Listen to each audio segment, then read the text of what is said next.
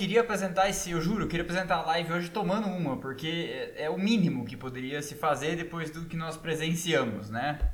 Não bastasse a semana, não bastasse o Mazepin confirmado, não bastasse o Mick Schumacher ganhando o campeonato da Fórmula 2, não bastasse o Pietro Fittipaldi sendo chamado às pressas, não bastasse o heptacampeão Hamilton ser diagnosticado com Covid e ser substituído pelo Russell, não basta nada disso bastou, né? Porque foi tudo isso ofuscado pela corrida de hoje. Eu nem vou perder meu tempo aqui falando sobre o que aconteceu essa semana, dança das cadeiras, contrato, salve, boa noite para todo mundo que tá chegando. Eu não vou nem me alongar falando sobre isso.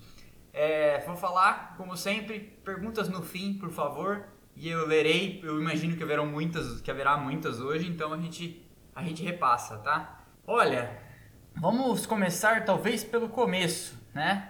É, o que eu ia dizer é o seguinte: já teria sido épico se o Russell saltasse na largada e passasse o Bottas, mesmo não tendo feito a pole, e ganhasse a corrida. Já teria sido épico se o Bottas, com aquele pit stop desastroso que ele teve que voltar, passasse todo mundo como ia passando e passasse o, o Pérez no final e ganhasse a corrida. Tudo já teria sido épico, mas nada seria mais épico do que aconteceu hoje, aquele final de filme que o herói morre antes de ficar com a mocinha, né? Porque foi isso que aconteceu. Mas não foi triste também, porque afinal de contas, quem ganhou é um cara que um dos caras que talvez mais merecesse ganhar. Eu acho que essa vitória do Pérez é mais merecida que o pódio do Huckenberg, que nunca nunca veio e provavelmente nunca virá, né? A não ser que ele tenha algum contrato com a Red Bull já costurado. Falaremos disso na sequência. Mas, boa noite, tem mais gente chegando. É, mas olha, é, vamos então falar da corrida por partes, né? Tem muita coisa pra gente conversar. Mas a primeira coisa é o seguinte: gostei e acho que vocês também gostaram do anel externo do Bahrein. Deu uma corrida mais animada, deu uma corrida padrão Interlagos aquele tipo de corrida maluca que a gente já presenciou no Grande Prêmio do Brasil diversas vezes, né? Boa noite. É, então foi, foi nesse nível de excelência que o traçado imprevisível do, de Sakir trouxe. Parecido com o Mugello também, que esse ano foi uma corrida maluca, não sei se vocês lembram, mas foi uma corrida maluca com resultado previsível lá, porque o Hamilton ganhou, né? E antes, já, antes de mais nada, vários aqui que eu tô falando, antes de mais nada, e tem mais uma coisa. Tudo isso só aconteceu porque você tirou da jogada o cara mais importante. Você tira o Hamilton com o melhor carro e aí tem espaço para acontecer o que aconteceu hoje. Então, final de semana em que o Russell já chegou chegando no treino livre 1, já chegou chegando no treino livre 2, aí no sábado de manhã o Bottas mostrou que não estava morto, fez um tempo melhor, mas ali tanto ele como o Russell deram umas erradas, tiveram dificuldades para encaixar uma boa volta. E aí na volta de classificação, o Russell vai lá e o, o Bottas faz a pole, como tinha que fazer, né? Uma baita pressão em cima dos ombros do cara, porque afinal de contas, né? Sem o Hamilton era meio que obrigação. E aí o Russell vai lá e corresponde. Lembremos que o cara sentou no carro pela última vez, um carro da Mercedes, em Abu Dhabi 2019. Não, ele nunca andou com esse carro. Vai lá e crava um tempo 27 milésimos pior. É muito, muito digno. A pista é curta, a pista é curta, então vamos pegar esses 27 milésimos e transformar, vamos dobrar esses 27 milésimos, vamos transformar eles em 50 milésimos. Ainda assim, seria, como foi, uma performance muito sólida, tá? É irreparável. Temos que falar aqui do Pietro Fittipaldi. Pietro Fittipaldi fez o que dava para fazer. E aí ele ajudou na estratégia, até a TV falou, ele falou nas entrevistas, ele ajudou a Haas a tentar colocar o Kevin Magnussen no Q2, não funcionou. E aí eu já comento sobre ele aqui na hora que a gente começar a falar da corrida em si. Largada. Bottas sai muito mal, traciona muito mal, já chega na freada da primeira curva atrás do Russell. E aí, esqueçam o que aconteceu por um segundo com o Verstappen, com o Leclerc e com o Sérgio Pérez. E não sei se vocês chegaram a ver um corte de cena, a hora que a, hora que a câmera está buscando o acidente, mostra eles já, as duas Mercedes lá adiante, se encaminhando para fechar a volta e tem um take aberto que mostra que o, o, o Russell tinha aberto uns 8, 10 carros de vantagem já. Tá, quem tá chegando agora, perguntas no final, tá? Mande aqui que eu, eu lerei todas. Então, manda, manda, eu vou tentar subir, mas se puder, manda no final. E aí, o Russell tinha aberto 8 a 10 carros, tá? Vamos deixar essa informação aqui minimizada, né? Aqui embaixo. Aí, eu imaginei que hoje ia ser nosso recorde de gente na live, tá? De fato, já, já tá perto de ser o recorde. É, e aí, vamos ao acidente em si. Leclerc viajou completamente, deu uma de vaca louca, acertou o Verstappen acertou o, o, o, o, Sérgio Pérez e aí parecia que fim de jogo, né, pro Sérgio Pérez. Seria aquela coisa meio fim, de, fim, fim da linha para ele. Eu, durante a, a corrida, cheguei a guardar um comentário que eu ia fazer aqui, polêmico, ia ser polêmico, porque nem todo mundo ia concordar, de que se o Russell tivesse ganho a corrida, como estava se encaminhando para ganhar, depois daquele pit stop desastrado em que ele vinha passando todo mundo, que ultrapassagem pra cima do, do, do Bottas, não? Que aquela, ele fez uma ultrapassagem por fora depois que ele veio vindo é, e estava indo ao encalço do Sérgio Pérez. Que, que, que, que, eu ia dizer que a opinião polêmica era o seguinte: eu ia falar que foi uma, uma exibição igual ou maior a.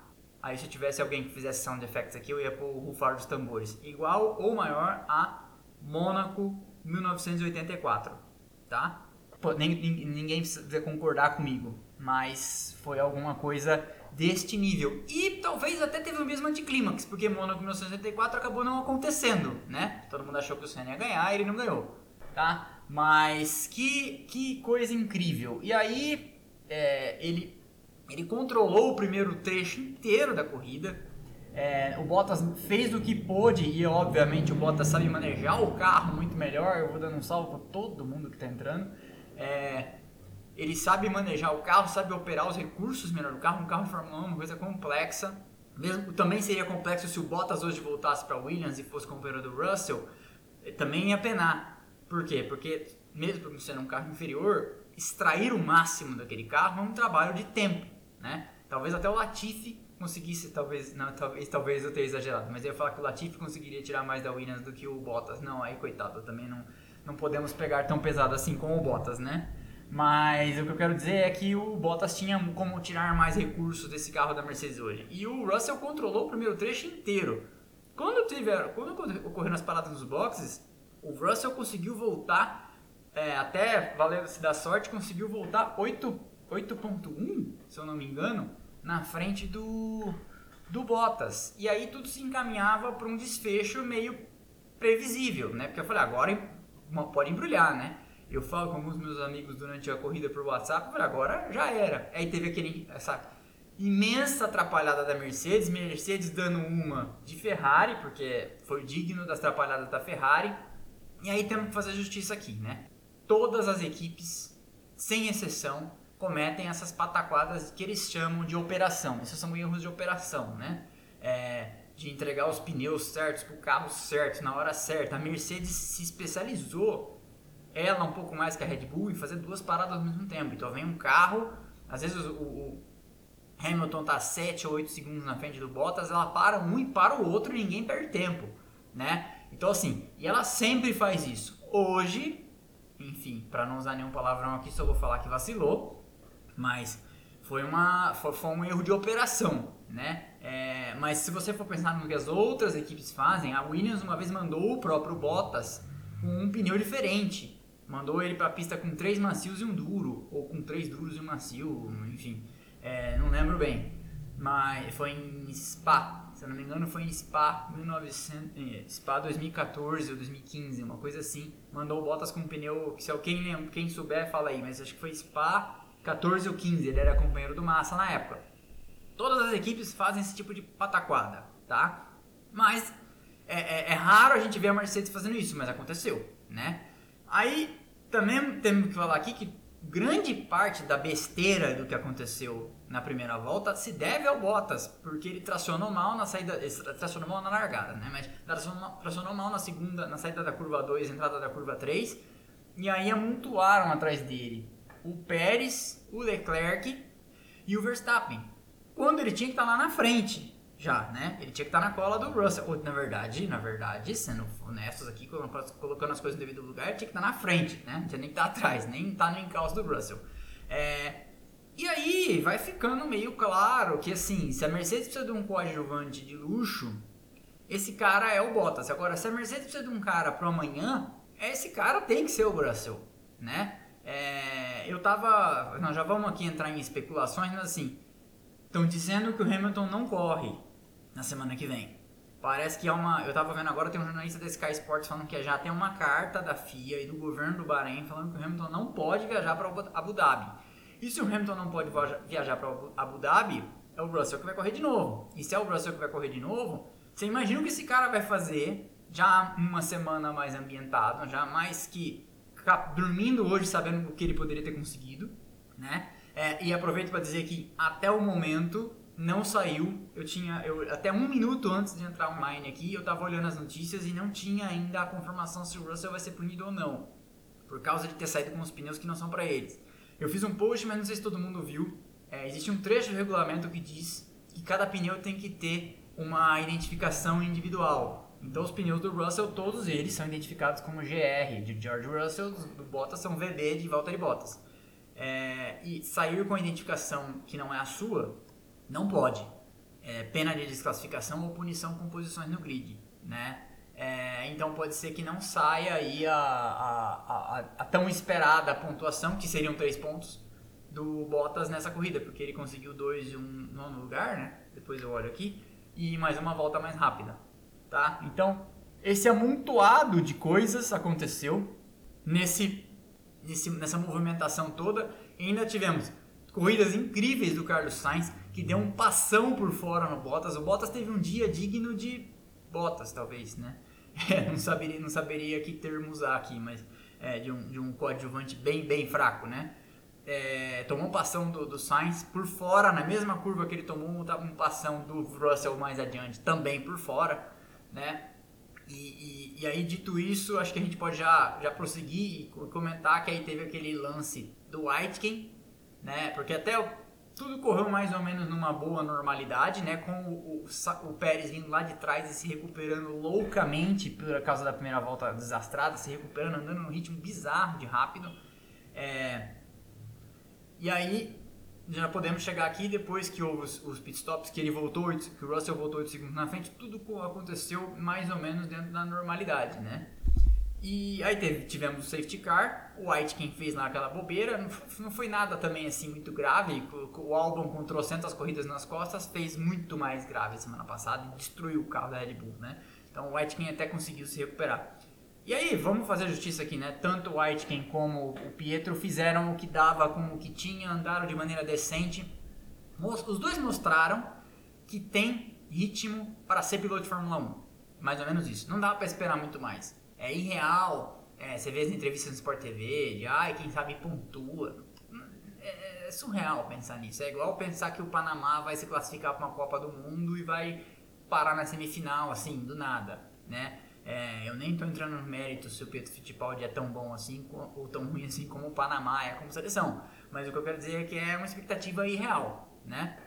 Tanto o Aitken como o Pietro Fittipaldi hoje mostraram que são é, material para a Fórmula 1. É, se vão ser vencedores ou não, se vão ter chance ou não, não dá para saber. Mas mostraram ali que tem o suficiente para andar. Se você olha os tempos de volta, eu olhei os tempos de volta do, do Pietro e do Aitken em comparação com seus companheiros, a corrida toda, e aí, obviamente, nesse critério, a, a, o comparativo do Pietro é mais ingrato, porque o Magnussen, noves fora as coisas que ele faz, ele é um piloto veloz, sempre foi. O Magnussen estreou com um pódio na Fórmula 1 de McLaren em 2014 é um cara rápido, sim.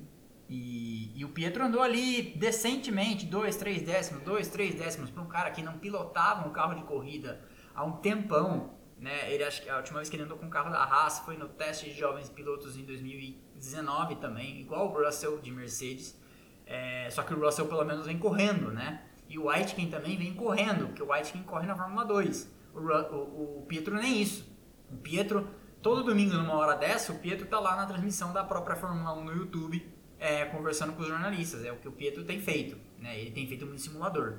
Então, assim, mostraram que são. É, as conclusões que a gente pode tirar desse final de semana já são que o Russell mostrou que é piloto para andar na Mercedes ou em outro carro de ponta.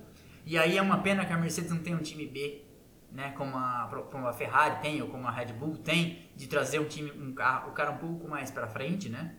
É, embora os times da Ferrari não sejam B, né? Os times da Ferrari são tipo C, porque a Haas e a Alfa Romeo não, não são equivalentes à Alfa Tauri, que é o B da Red Bull. Mas de qualquer forma, é uma pena que a Mercedes não tenha um time B para trazer o Russell um pouco mais adiante, né? Como ela fez com o Ocon, que foi parar na Force India na época, né? E mostrou ali que era um piloto decente, mas aí o, Ocon perdeu a vaga quando o Lawrence Stroll, quando, quando a, Racing, a Force India faliu, e o Lawrence Stroll comprou o lugar para manter a equipe funcionando, né? Comprou o lugar pro fio dele. É, mas se tivesse, era o caso de, de trazer ele para ganhar mais um ou dois anos aí e esperar essa transição, porque o Hamilton, eu acho que o Hamilton vai renovar por mais dois anos, no máximo.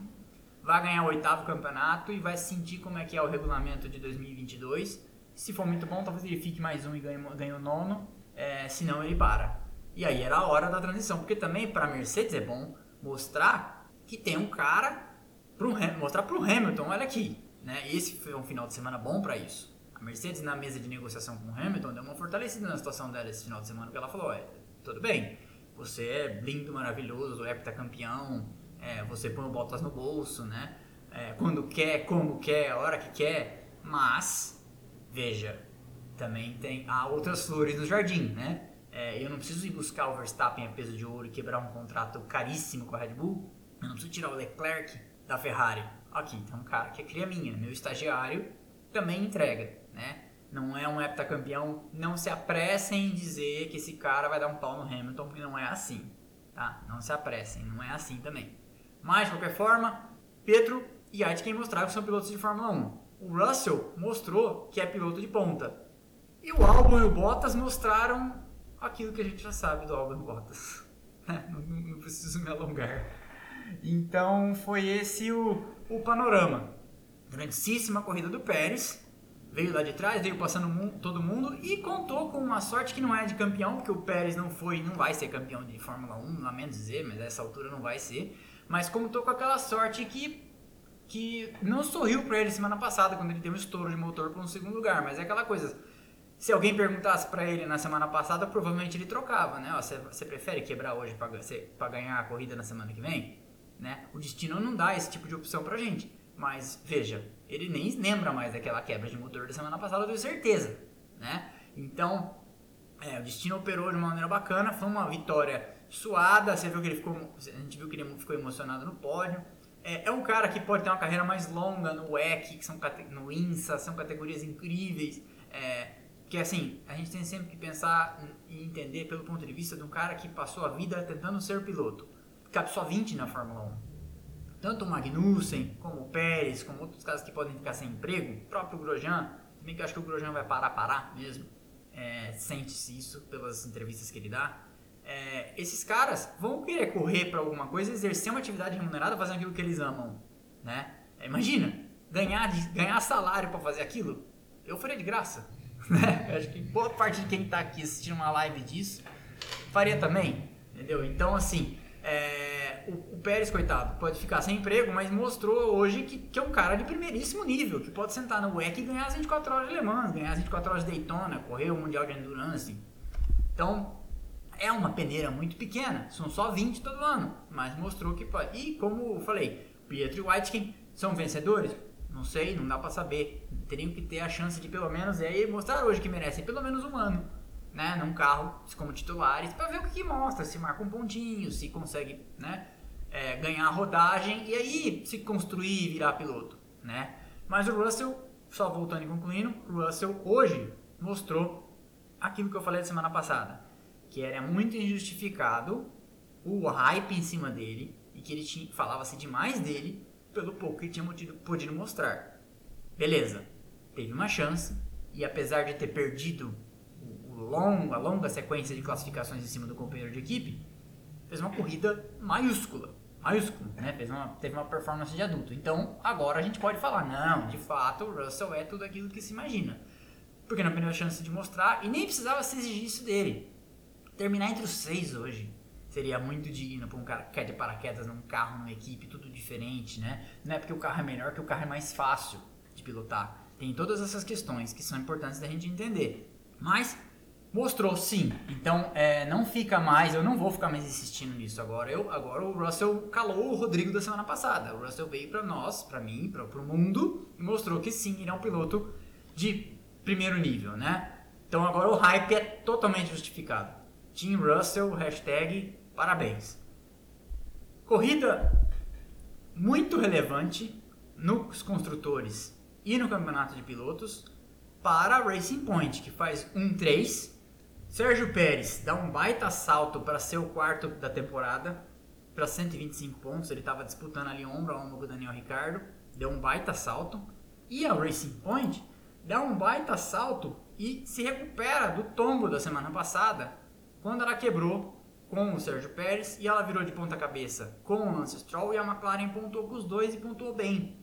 Só, se você viu a live da semana passada, eu falei exatamente isso. A McLaren tinha assegurado aí o terceiro lugar nos construtores, ou se caminhava para colocar a mão na taça de terceiro lugar no Campeonato de Construtores. Mas agora virou tudo, porque ela faz um primeiro lugar e um terceiro lugar, ela pontua muito e abre 10 para a McLaren. E 10 pontos é pouco se você for pensar que a vitória vale 25, mas esses caras não disputam a vitória, né? Então 10 pontos para esses caras é muito. Então a Racing Point parece que se colocou ali numa situação mais forte no campeonato para levar o terceiro posto. Repassemos então o resultado da corrida.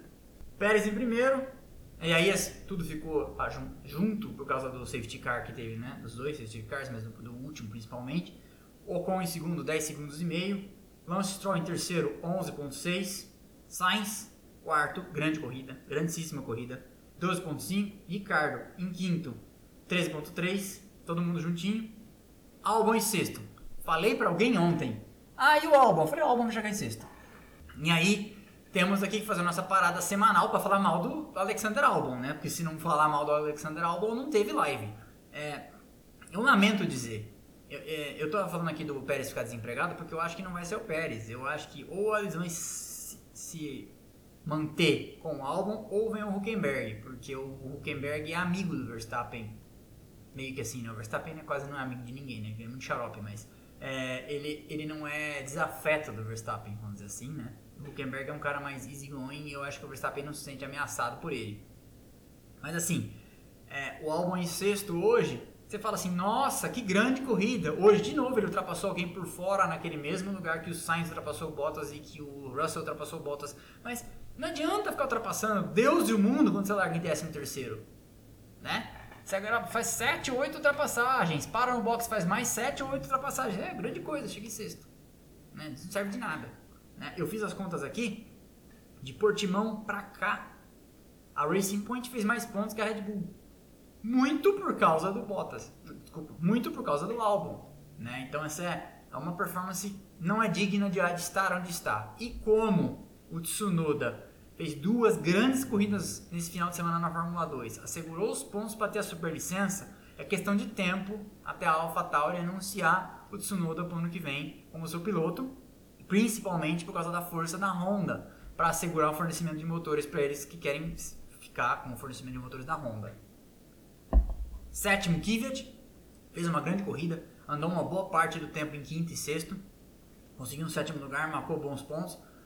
Bottas em oitavo, performance abaixo da crítica, não sei se adianta mais a gente ficar falando aqui. É, vacilou na largada, vacilou na segunda curva, vacilou na estratégia de pit stops que tipo entrou com 3, saiu com 8 atrás, tomou um passão, não conseguiu fazer os pneus funcionarem, é, foi uma performance assim, é, deixaram a firma com ele e ele fez o que fez, foi, foi um desastre. Eu acho que não poderia ter, ele não poderia sonhar, ou melhor, um pesadelo, né?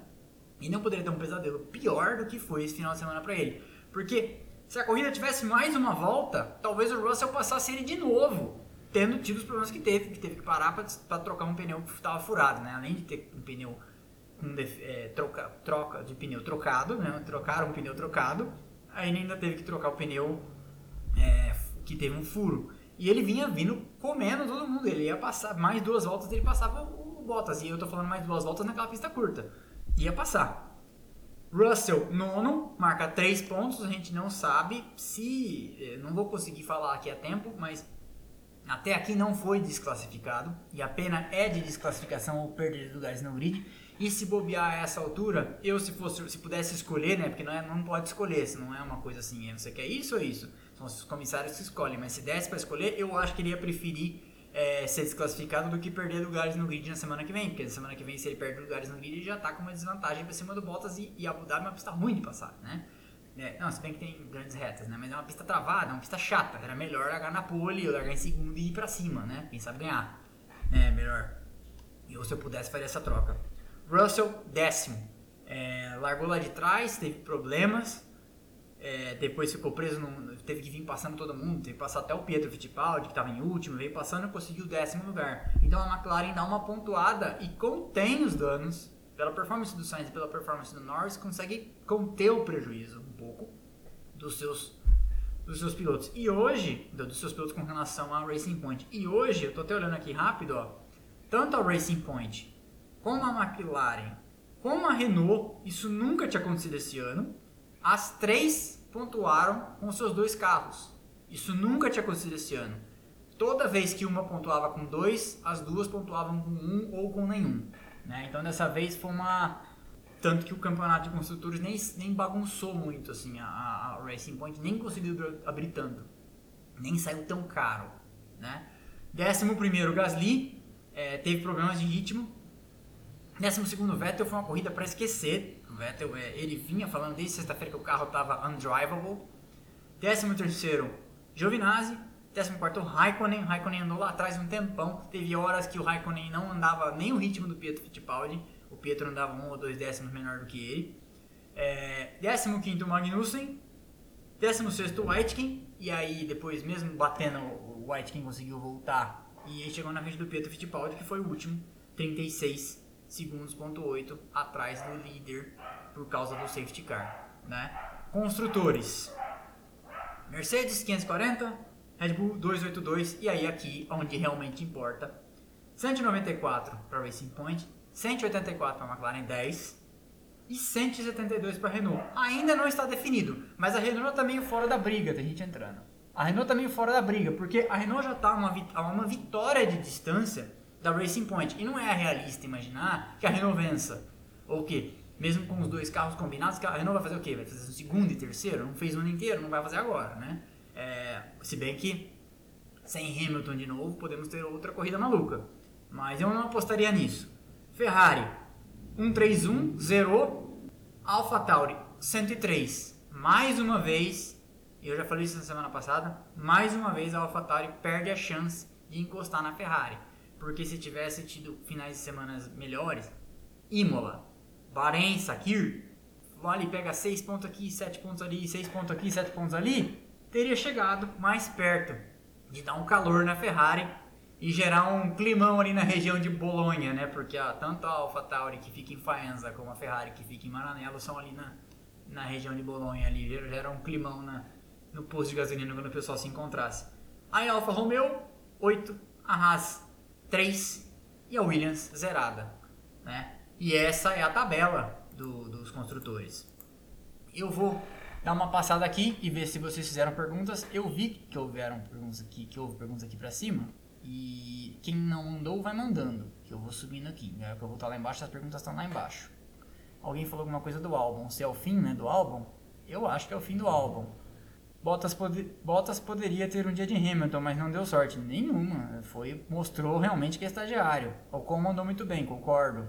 Vocês têm mais perguntas, Joek? Para bater no Hamilton, só outro Hamilton. É isso. E isso tem que ficar bem claro. Não adianta ficar falando que o Russell ah, vai chegar e vai levar. Pode dar trabalho. O Russell pode ser o Hamilton do Hamilton para quando o Hamilton foi o Hamilton para Alonso, né? Em 2007, mas falar que o Hamilton está liquidado, não sei por que, as pessoas insistem em diminuir o Hamilton.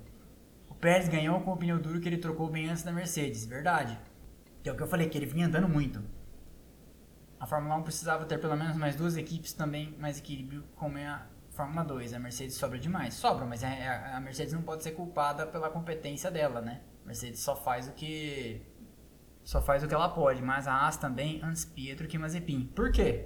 O Mazepin disputou o campeonato. Isso é pachequice, hein?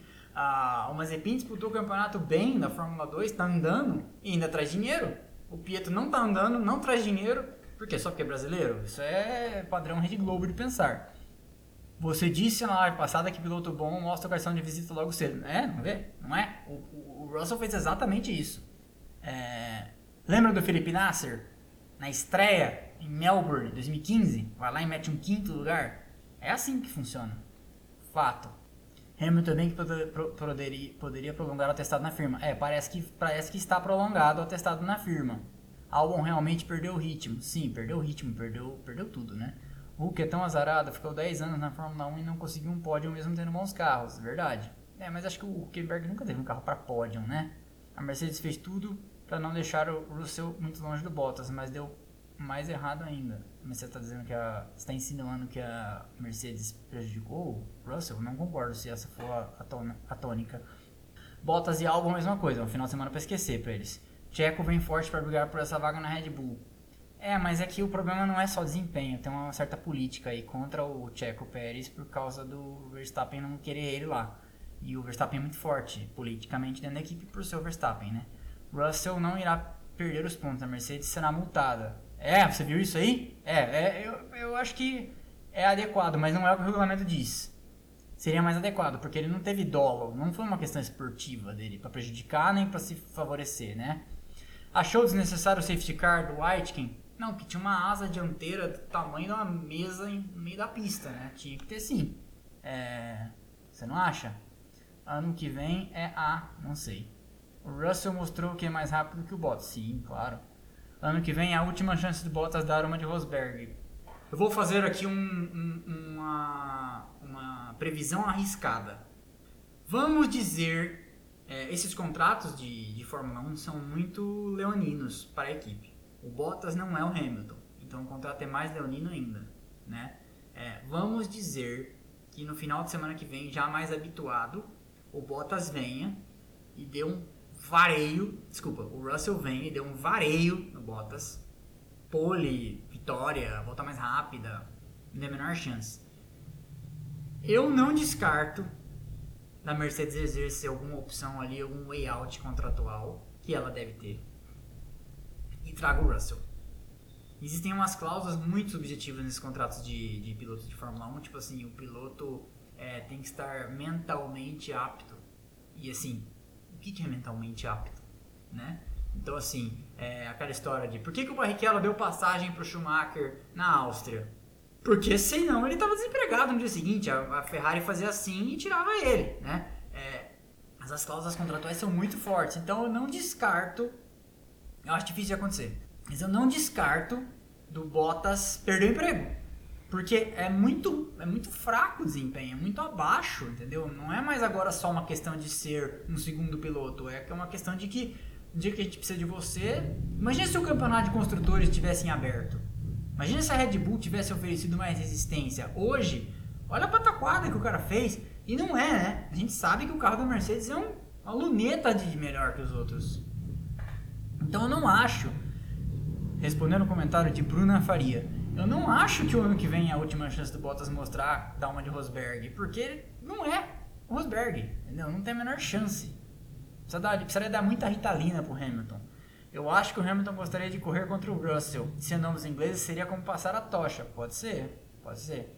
Seria tipo equivalente a o Senna não ter morrido e ser companheiro de equipe do Barrichello. Lá, 94, 95, pode ser? Russell no lugar do Bottas em 2021, papo de boteco, seria melhor segundo para comparar o Hamilton? Então, é que aí a gente entra na segunda questão, que é, passado o problema, né, superada a questão de vamos desempregar o Bottas, ou botar o Bottas na Williams, né, é, passado aí começa o segundo problema, que é, como que vai se administrar é, dois touros bravos dentro do mesmo pasto, né, porque vai acontecer alguma cagada, né, o Russell é, nós não sabemos o quão, o quão ele é bom comparado com o Hamilton, mas nós sabemos que ele é muito bom, né? E ele também não sabe o quão bom ele é comparado com o Hamilton. E o Hamilton não sabe quão bom ele é comparado com o Russell. O Hamilton sabe que ele é melhor que todo mundo, mas ele não sabe se ele é melhor que o Russell. Então vai dar um curto-circuito. Isso me faz lembrar é, o primeiro final de semana do Barrichello na Ferrari em Melbourne 2000. Nos treinos livres de sexta-feira, o Schumacher capotou uma Ferrari última curva antes da reta. Tem uma curva para esquerda e depois tem uma curva grande que leva para reta. O Schumacher procura que tem. O Schumacher capotou o carro porque estava moendo. E assim, o Schumacher já era um bicampeão, já tinha reconstruído a Ferrari, já tinha levado a Ferrari a quase ser campeão em 99, porque ele quebrou a perna, mas eles quase foram campeões com o Irvine. Toda aquela reconstrução se deve ao Schumacher. O Schumacher estava inseguro, porque o Barrichello veio como uma estrela em ascensão, tinha tido um grande ano no Stewart, tinha tido um passado legal na Jordan, veio com moral, trouxe patrocinadores, trouxe o peso do Brasil, a Fórmula 1 sente isso. O Brasil é um mercado, é, mercado consumidor muito grande, né? Tinha até uma conversa de que a Rede Globo ajudava, eu não sei se isso é verdade, ali no salário, uma coisa assim, para ficar, ficar comercialmente mais viável. Isso é especulação, não sei se é verdade. Mas no final de semana, na sexta-feira, o Schumacher capotou o carro, porque estava pegando muito pesado, preocupado com.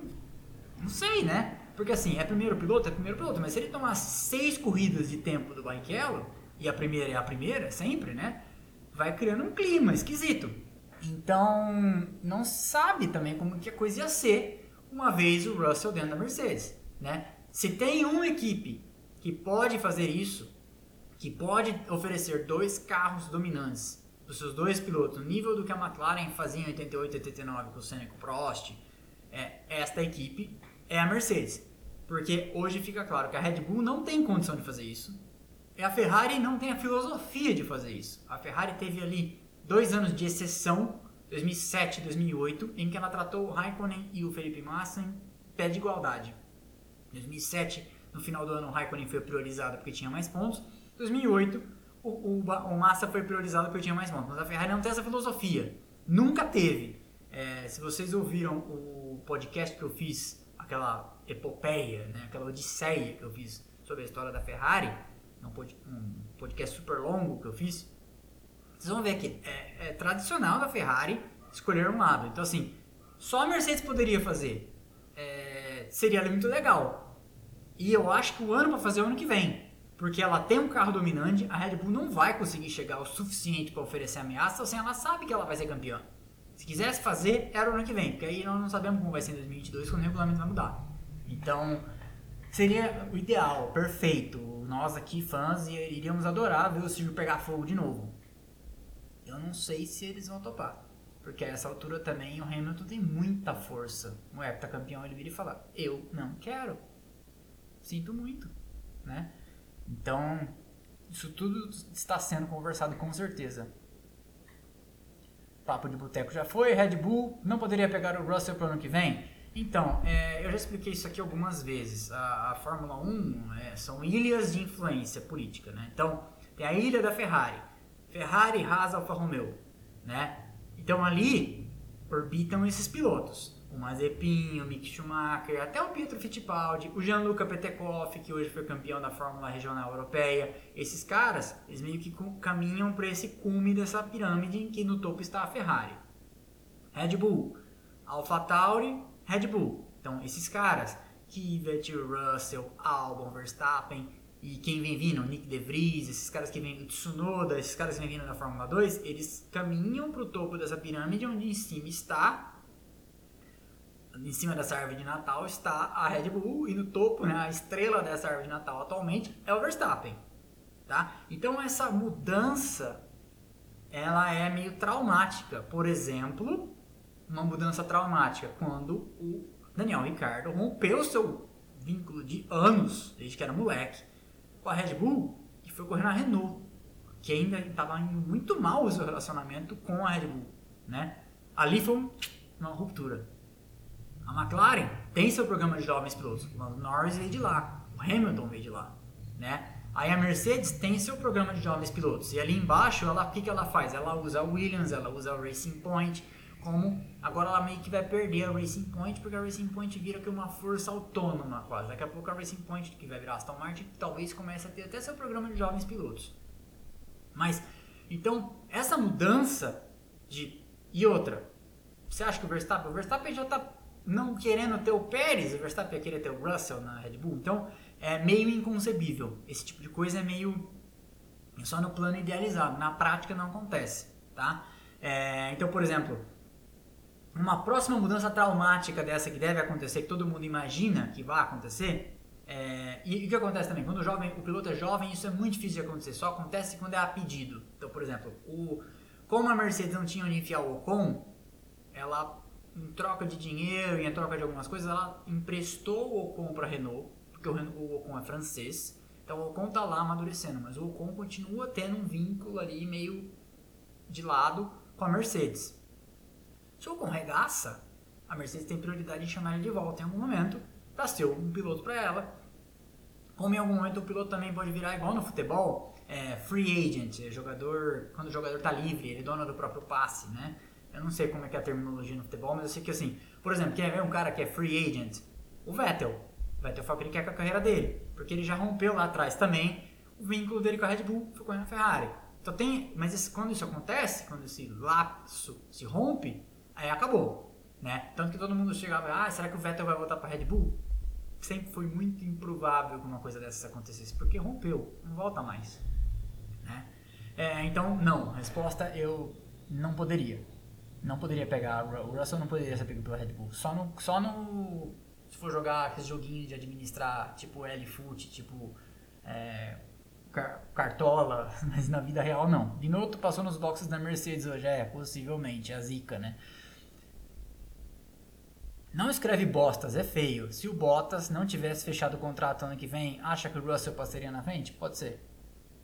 Não sentiu uma cara de arrependimento do Lawrence Stroll olhando pro pódio hoje? Parece que ele pensou que deveria ser Vettel e Pérez e não o filhote, apesar de que o Stroll fez grandes atuações. É assim, ó. É, tá na cara que o Stroll não é o novo Vettel, Hamilton, Roman Alfangio, Ayrton Senna, Alan Prost, Nick Lauda. Não é. Mas também não é o novo Alex Young. Não é o novo, eu falo sempre desse Alex Young, né? Não é o novo Yuji Iji, não é. Você vê, o cara tá lá, tem forma física, senta e faz, né? É, então, é, é, chegou-se a se especular que o Lawrence Stroll poderia comprar uma vaga pro Stroll filho em outra equipe e ter Pérez e Vettel. Mas o próprio Vettel é uma incógnita. A gente não sabe como é que o Vettel vai correr ano que vem. Eu imagino que ele nos aprendeu. Né? É, mas vamos ver. E ele também pode ter imposto. Falar, não, eu vou. Mas é eu e seu filho.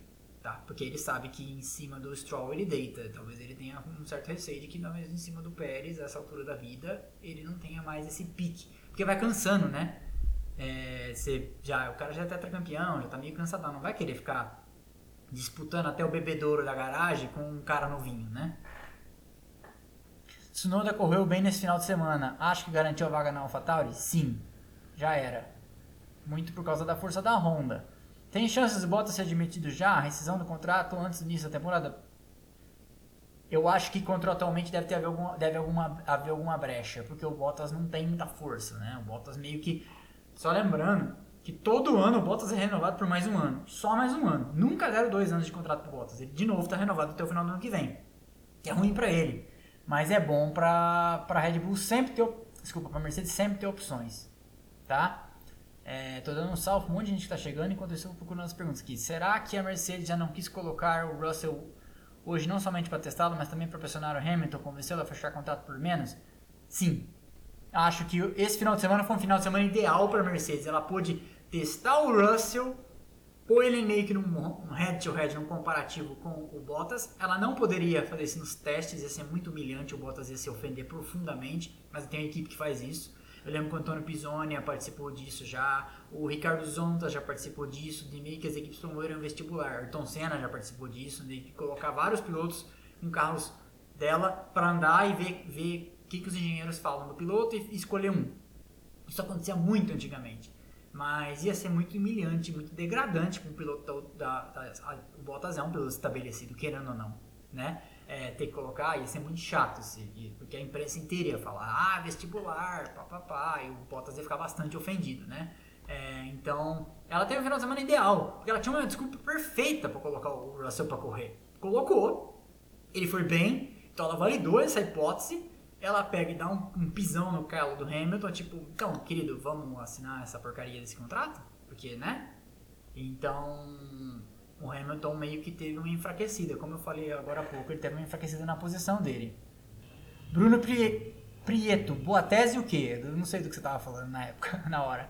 É, e entre Leclerc e Carlos, você sabe quem será o segundo? Acho que os dois são muito competitivos. É, eu acho que o Leclerc, apesar de ter muita moral na Ferrari, não deve ter amarrado ainda contratualmente, porque ele, ele, ele amarrou essa renovação no final do ano passado, quando o Vettel ainda estava lá, é, firme e forte. Eu acho que ele não deve ter um contrato de primeiro piloto e a Ferrari meio que.